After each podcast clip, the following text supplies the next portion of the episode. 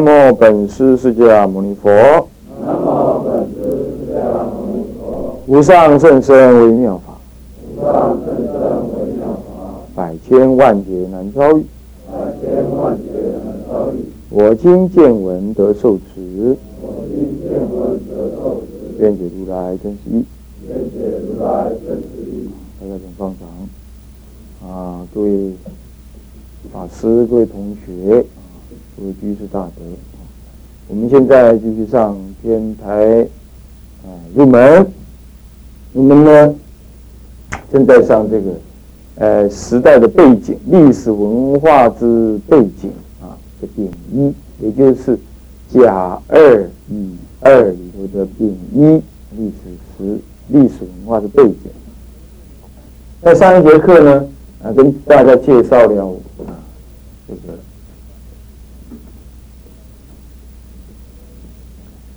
呃，这个中国的朝代哈，他在在智者大师时代之前，中国朝代是怎么样子流转的呢？啊，一直介绍到东汉。那么呢，这个也就是所谓的丙一里头呢的丁一了，是朝代变迁之鸟瞰。朝代变迁之鸟瞰里头呢，在登山，也就物一总结前代。所谓总结前代，是总结什么呢？总结。呃，这个古代的社会，史前时代，还有先秦，先秦就是秦先了，就是秦朝之前了，啊，那么再来呢，就总结帝国的造史，就是秦朝跟汉朝，中国第一建立第一个啊，这个建立大帝国哈，建立的大帝国，那么呢，这个大帝国呢？呃，我们也讲到了这个帝国的存在啊，其实它有它内在的思想啊。你比如说汉朝呢，它显然就是以大佐百家、独尊儒术这样子呢。你要说他愚化了老百姓，其实也不一定。人就追求快乐的嘛。如果被你骗能够快乐的话，那那你就被你骗好了。这话是很有哲哲理的。男人跟女人就是追求快乐，他们都互相骗。你不都骗了一辈子很快乐，是吧？嗯，我我我我一世人拢爱，哦，无你我唔错，无你我唔给，伊就那么稀种，啊，唔是这样子啊。但是呢，如果被骗会快乐的话，我还是宁可被骗。那人就是这种性格。那么这个汉朝的帝国呢，四百年呢，其实就就是一个大骗局，对不对？他骗老百姓说皇帝是什么？天之子啊，他们呢，那个尊重皇帝呢，这才是有忠有义的人。这其实这话好像某种程度好像也对，因为忠现在我们讲忠于国家，是不是？那有很多人对国家这个观念呢，产生怎么样？产生一个彻底的颠覆。他说哪有什么国家？国家不过是一种政治机器，而这些这些嘴里讲国家的那些人呢，其实大部分都是拿着国家机器在。逞自己的私欲，这话有时候也太过分了一点。我们还是得相信呢，在政治圈里头，还是有极少数、极少数、极少数的有良心的人的存在，是不是这样子啊？那么当然，我们可以用那极少数、极少数、极少数有良心的人啊，做一点什么样子，做一点好事，或者是说做一点被骗的事。但不管怎么说啦，秦汉呢，总算是他有他这个依着他这个。这个这个什么呢？独尊这个尊君主的这种这种统一的思想之后，那么当然他加上其他的政治清明啊，种种种种啦，怎么样？中国人呢，竟然有四百年的强盛，维持一个大帝国四百年，这实在是不容易。啊，你看看你窥诸古代的历史哈，其他世界的历史，你把中国历史放在世界历史上来称，其实这并不太容易。中间虽然有个新莽啊，来来来来做主脑啊，但是那是一刹那之间就过去了，是吧？好啊，那么虽然他迁都洛阳啊，终究他还是维持一个大帝国，又维持了两百年，是吧？那这个就是我们总结前代。后来嗯，上一上一堂课我们就进入了什么呢？进入到呃这个这个魏晋南北朝时代。所谓的魏，就是三国里头的魏国。也就曹操他建的那国。讲到曹操啊，实在太逊了。干嘛呢？曹操在历史上的评价啊，那绝对是高过，绝对不低于，要是高过吧，哈，你们不能接受。如果你一下子不能接受的话，那么好吧，我说不低于什么呢？不低于曹呃那个诸葛亮。在罗贯中的笔下呢，曹操简直就是个大奸诈的，没有这个就没人性，就是不要脸透顶的窃国者，对吧？那么呢，诸葛亮啊，神机妙算了，尽忠为国，是这样，是吧？那么呢，孙权不过是一个小儿啊，躲在南方呢，呃，小不隆冬的在那里呢，嗯，偏安一边。这是这是罗贯中。最典型的什么呢？中国儒家思考模式的什么偏激化思想所造成这种想法。那你历史上来看，无论是军事，无论是统治的政治手腕，啊，这个这个国家的眼光、处理事情的手腕，曹操一点儿都不逊于什么呢？不逊于诸葛亮。但是我们我们写曹操的时候，简直是个。那什么小奸人那样子啊？那诸葛亮那副那民族正义为复兴汉室而呢而能够呼天唤雨，简直像什么小道士，对吧？那那所以说这个有时候啊，我们就是呃宁可的听信一些什么呢？好听一点的故事，而我们不愿意去挖掘历史事实。其实基本上不这样。哦，我记得我初期的时候，我看那个《三国志》，哦，我也对那个那个诸葛亮，我实在是非常钦佩。不过现在我还是很钦佩，啊，但是这不像那样子以前带有神话色彩的。我真的是想，哇，诸葛亮太厉害了，哇，军事常才，简直神机妙算，他会发明各种的器械，还有各种战术，而且敌人怎么跑怎么弄，他都知道。而且人家对他不信任，他还能够这么做的这样子，那他这么有才华，对主人这么尽忠，啊，这真的是难得的一个人才。或许事实他也真的是这样。不过这当时我这种想法，最主要还是在什么一个一个奸诈的曹操在那做比较之下，我才有这种特意的这种想法。后来我发现呢，其实曹操呢也是一个很怎么讲呢？就是说他确实是有谋略。你要讲他正人君子，或许太过分了。啊，他还不算是就这么多的正人君子，不过确实他的他的那种才华呢，在一个真实的文献上来比对的话，他也不输诸葛亮。尤其有人对诸葛亮某一些看法，确实也某一些做法确实有意见。这就讲到三国时代，你比如说诸葛亮躲到什么呢？躲到蜀国去。你知道蜀国就四川，四川四周是什么？是什么？四周是高山，所以人家攻不进去，当然很好了。不过他也打不出来。你啥意思？黑得强乱一样，那个架桥为坝，顶定为系，啊，就等于他半井喽啊。那但求自保啊，不能够往外。所以说啊，如果你用以儒家的这种汉室中心的立场上来讲，他恰恰好让汉室怎么样？怎么样？不能死也不能活。他恰恰好是这样，你要有种，怎么样？大家摆在台面上大干一场，对不对？我们一字排开，我们干他一场。他他躲在那个山坳里头去，四边都是山，要走进去。固然这样子造成了偏安的局面呢，三分天下，固然是对，可是也多少也因为这样子攻不出去。他每一次要北伐，常常是这样，把兵带到可以打仗的地方的时候。那个粮都吃完了，就要回来，好几次都这样。那个后援的那个功能啊，不能补上去，你知道，太逊。就北伐了几次，最后他死在北伐路上。这个事情也是很倒霉。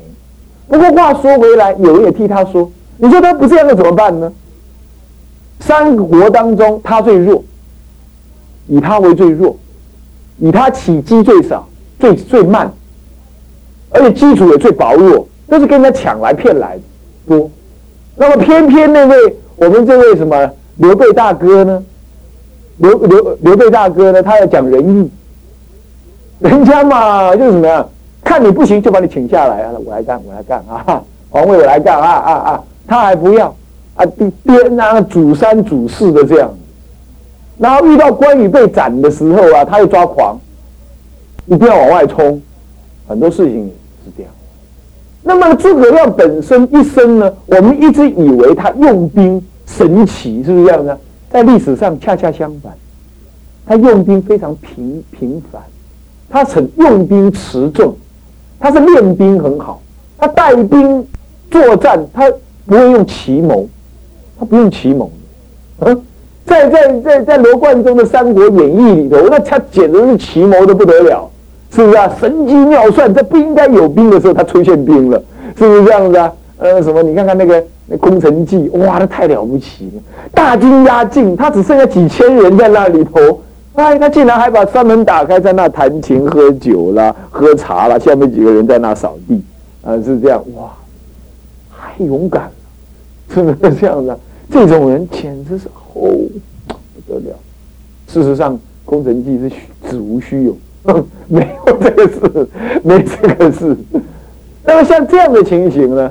像这样的情形，那么我们就可以知道说，三国的对峙，理论上说，主导权呢，主导权在某种程度上确实是在魏国，确实是在魏国，啊，确实在魏国。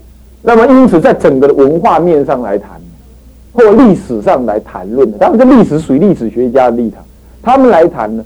蜀国在整个文明的传播跟建设当中几乎等于零，他没有谈，没有被很强烈的谈到。有有一件事情实在是令人了，实在是感让人感觉太了不起，这是史实证明的。所以诸葛亮确实有他了不起的地方。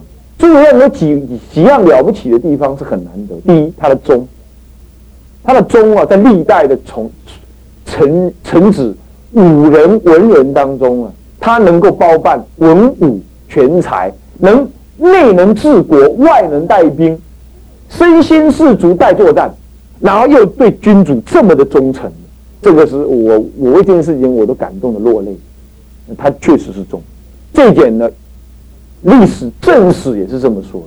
那他确实是。那么他还有第二件事情，就是怎么样呢？忠，他忠到怎么样？那那那个那个阿斗啊，那个所谓的扶不起的阿斗。扶不起的阿斗，他照样去扶。以他这么有才干的人呢，他没有一念恶心，那真的是鞠躬尽瘁，死而后已，是死在他军礼上面。这确实是。再来，你说他用兵没有奇谋，可是他面对司马懿的时候，司马懿是一个相当有名的军事家。军事家用兵呢，他一向是号称什么骑兵的。司马懿反而是这样，然后反过来在《三国三国演义》里头，司马懿就是个小丑一样，简直是听到了诸葛亮就给他献赛，是这样子的人，你懂吗？呃，那么呢，在诸葛亮，呃，在在诸葛亮死的时候啊，这个罗贯中写他呢，他说啊，他做了一个诸葛亮的像，坐在那里，推着那个诸葛亮的诸诸葛名诸葛孔明车，然后把他推在山顶上，然后呢？那个、那个、呃，那个司马懿远远的看到了，看到孔明还在那，他讲：“哎呦，孔明不是死了吗？怎么还在那？我们不要前进，我们待在这里。”意思就是说，诸葛孔明死了之后啊，他都害怕，连着皮他都害怕，都都把那个什么司马懿吓得屁滚尿流。那事实是不是这样呢？正史上好像没记载，不过正史确实这么说。他说，司马懿呢屡用骑兵。可是恰恰好呢，怎么样？就是诸葛亮能够克制他。司马懿每次遇到诸葛亮就倒台，就卡住。不过后来司马懿就死命用一招什么？用一招很不很不漂亮那一招了。但是他却会赢，就好像小孩子打架打输了，干嘛躲在那哭哭哭哭哭，你就输他了，是不是这样子？就一样，他用一招干嘛？屯兵政策，他就屯在那，你不要过来，因为。诸葛亮每次要攻出来的话，他要经过重重的山险，你懂吗？经过重重的山险，啊，他就以逸待劳，到那个山门口那里就等着，囤了一大堆兵，然后也不打。那诸葛亮攻攻攻到那里，喘的要命的时候，他就囤了一大堆在那里，然后就把他就把诸葛亮给挡住，也不打，他就挡住你，然后他搞了一大堆后援呢，让那些兵在那吃啊，怎么样，他就不让不让你过来，他就卡住那个三险，让诸葛亮也真的是没用武之力，这某种程度呢，他这一招倒凑效，看起来是很小人，不过兵不厌诈，这一招倒凑效，所以诸葛亮也没办法，他每次打。他就输诸葛亮，这倒还真的，啊！而且后来他的子孙就篡国，司马懿的儿子司马昭啊，然后再下来一个孙子，真正篡国的他孙子。所以这个人呢，这个人其实，人家有一句话叫“司马昭之心，路人皆知”，有没有？就这个意思，啊，就这个意思。那么，所以说，这个人这样感觉起来就没有什么诸葛孔明来的高风亮节。他的儿子，我没听到在历史上什么记载。哎，可是这位司马大哥，嗯，他呢，他孙子篡了篡了魏，就建立了西晋。西晋是魏晋南北朝当中啊，是有名的荒唐的一个一个朝代，荒唐有名，五五年爱荒唐。简直叫荒淫都都不为过，荒淫，在这种程度，啊，他不输不输那个我们前面那位秦秦老大哥，他不输你，在那种时代啊，他竟然这么荒淫呢？这这所以说搞了半天，他是唯一四百年呢，所谓的魏晋南北朝四百年当中唯一有的一次统一哦。就进来这么荒淫，这一崩掉之后啊，又带上了中国了两三百年的真正进入到所谓的什么五胡十六国内乱啊，五胡十六国乱华，乱华之后东晋偏安，东晋偏安之后呢，偏安之后北方也统一，造成南北朝对峙，又对峙了一百一两百年，对峙一两百年，这样就是他当时没有抓住契机，晋朝这样，当然也不能把罪过怪在司马懿身上啊，历史上我们不能这么怪。只是说，这样讲起来，这就是当时呢这几位军事家作战的军事家的情形是这样。那么这个蜀国呢，一般受限于这个环境的影响，再来一第二个就受限于什么呢？受限于什么呢？受限于这个这个人才的不济。蜀国本来人才相当多，可是常年的北伐之后啊，人才啊死光了。人才真的是死光，没有人才。你看军事将领啊，从关羽以下呀培养出来的人呢，那关平他的儿子也后来就死了。啊，虽然姜维后来呢能够领军统战，但是呢，终究气势还没有那个诸葛孔明这样的强。姜维是也是一个小军事天才，他从年轻的时候军事就军事天分就很高。啊，孔明的作战方式呢，他都知道。好多人知道，后来就被收复，他在哪做？像举凡这一类啊，就是说吴国呃蜀国就弱了。那么呢，讲到了这个这个这个是魏国呃，讲到了这个三国之间的相互关系，我们大体上介绍这样子之后也就可以了。当然，还有一个最有名的就是所谓的淝水之战。那么三国的淝水之战呢，呃，就赤呃这个不是说错了，赤壁之战，赤壁之战呢？能够奠定吴国的不败，不过这件事情多少跟诸葛孔明的什么呢？的联吴政策也有关。当时最强就是北方的曹操，曹操当时因为蜀国当时根本还不建立呀，还没建立啊，所以他如果把南方偏安的什么吴国军阀干掉的话，他就几乎统一了，几乎统一。那恰恰就在这个时候呢。诸葛孔明不同意这个做法，他就故意去搞乱，他就联吴抗魏，原因就这样。结果呢，这个魏国是北方的人，北方的军呢，北师啊，善于地面作战、陆军作战、海军的作战，他他不懂。他虽然有，他也没办法。他也造了很大的船，浩浩荡荡下来，你可想而知，能够这样子，曹操的军事天分实在是很了不起。北方练水师，这哪里有办法？他有办法，他还开下来，大干一场，结果怎么样？不按水性，在《三国志》里头，《三国演义》有显示说中了所谓连环计。嗯，事实上好像这件事情好像也不是这样。事实上就是魏国的曹操军队呢不按水性。那么吴国怎么样？吴国第一次面对大军压境啊，吓了屁股尿流。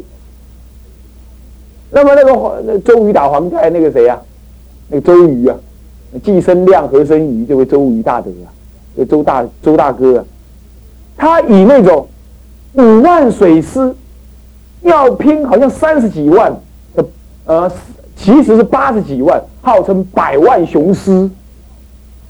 你跟他扩的太准，你的咖位的令啊，北方的魏国啊，号称百万，其实好像是七八十万，他们都号称的。号称百万，从水路杀下来的时候，哦，他们当时看了查贝令，可是他远远的从北方循着河流这样运河这样下来啊，确实他们也累。那么呢，这位周瑜，他是练水师的高手，那么呢，就以据说是五万水师啊，在赤壁呢破他的百万雄兵，破他的百万雄兵。这一破之后啊，把曹操给吓坏了，大大的损兵折将。那么这损兵折将就回到了北方去，他就专心经营北方。这讲到经营北方呢，他经营了什么地方呢？啊，经营了长安、洛阳。他基本上他是还是定他是定都洛阳的啊啊，经营了长安、洛阳这一带啊。然后他呢又经营了什么？经营了辽河流域，东北的辽河流域，也经营了什么呢？河套更西的那个什么河西走廊，陕甘肃通往什么呢？通往西域的河西走廊。所谓河西走廊呢，不是说真的有个走廊，就是那个山与山之间有低处，那个大的地理之间呢，我们感觉起来是两山之间有一个平地，那么一直延伸延伸到什么？延伸到西域那里去。所以说呢。在汉朝、在秦朝时代呢，往西域的丝路呢，都是所谓北路，就是从这边出的，从这边出的。那那里有什么呢？有长城的关口，哦，在那里，就在那里。那么好，西到嘉峪关，东到山海关，有没有？是不是啊？那个嘉峪关就是在哪里？就是在哪里？所以那是一个一望无际啊，枯寂寒冷的那个。时代啊，那个，我记得我小时候一直有这种梦。我就是讲到我自己，我想每次讲到西域、甘肃，我的心情就有很特别的感觉。或许我过去是就在那那里也是，那种怎么样？荒凉凄恻啊，那种前不见古人后不见来者的那种那种凄凉，一片沙漠的那种感觉，多么的！人的生命其实就是这样，生命的写照就是这样。每个人的生命就是这么孤寂，那他就是这个，那个那个地方。我有生之年一定要去游游历那个地方，啊，一定要去游历那种地方。那么呢，在那个地方呢，他呢，也就是曹操专心的什么呀，巩固了什么河西走廊。为什么？因为河西走廊在外，嘉峪关出去之后就是胡人的地方，所以他很清楚的知道怎么样。他如果不把胡人安。蛮胡这些人安抚好的话，将来他的统一大业有困难。他也向东北呢安顿了什么呢？安顿了辽河流域的女真这一类的人，当时都叫做都叫做匈奴，都叫做匈奴。所以他是往北一直经略了匈奴、鲜卑、羯、氐，还有河西走廊的氐、羌，还有另外的鲜卑族。鲜卑族分布很广，同样的事情呢，也存在在诸葛亮。诸葛亮，我刚刚说还有第二个最令人感感动的，除了忠以外，还有第二个，就是他的对七擒孟获实行感化教育。这不是，这正在历史当中啊，无论是智慧，无论是耐心来看来看待。智慧、政治的智慧，或者是耐心来看，这个七擒孟获，这个感实行感化教育这种动作，确实是他的政治智慧，跟他的政治耐心。你要知道，从四川要往南，就到了云贵一带。在云贵一带，当时就是所谓的夷蛮地区。在夷蛮地区啊，的首领就叫孟获，他们有各个的那个军那个军事地方首领，他们作战方式也非常的奇怪，而诸葛亮却要远离他的中央政府的所在成都，跋山涉水沿江而下，到一个完全不知道的热带雨林区。去作战，医药、饮食、军援、军需的的的那种那种资源都非常的不容易，然后他采取的战略是什么？感化战争战略。他大军压境，去打他们，打完了放他，放他，他又来打，打了再放，放了再打，打了再放。《三国志》《三国演义》上讲是七七次擒孟获。孟获他的首领七次放掉他，正史当中我还没有去查了，但是呢，你想想看，他实行的感化教育呢，他要真正的能够做到人家能感动，这个而且要说服他的部下，说我要用感化教育，说我要用感化教育，当我打你，我要放掉你，那些部下会逃，会抓狂，我好不容易把他。的头子抓到，你又把我放，是不是啊？是第一。第二，感化教育是要冒险的。我今天我不制服你，那么呢，我要感化你，你要，那你要真正的臣服。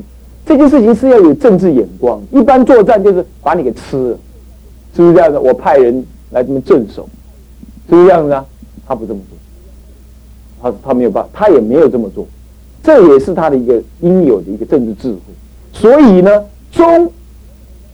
蜀国被灭之前，南方从来没有反叛的声音，这是他感化教育的成功的地方。当然了，时间还很短呢，我们也不敢说他的感化教育能够维持多久。不过，中间这个做法上是对的。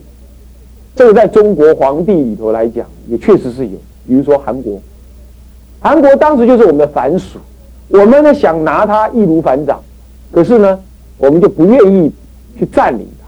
叫他来进贡就好了。那我们也移民一些人到那边去，韩国、还有日本、美国、美国就是这样。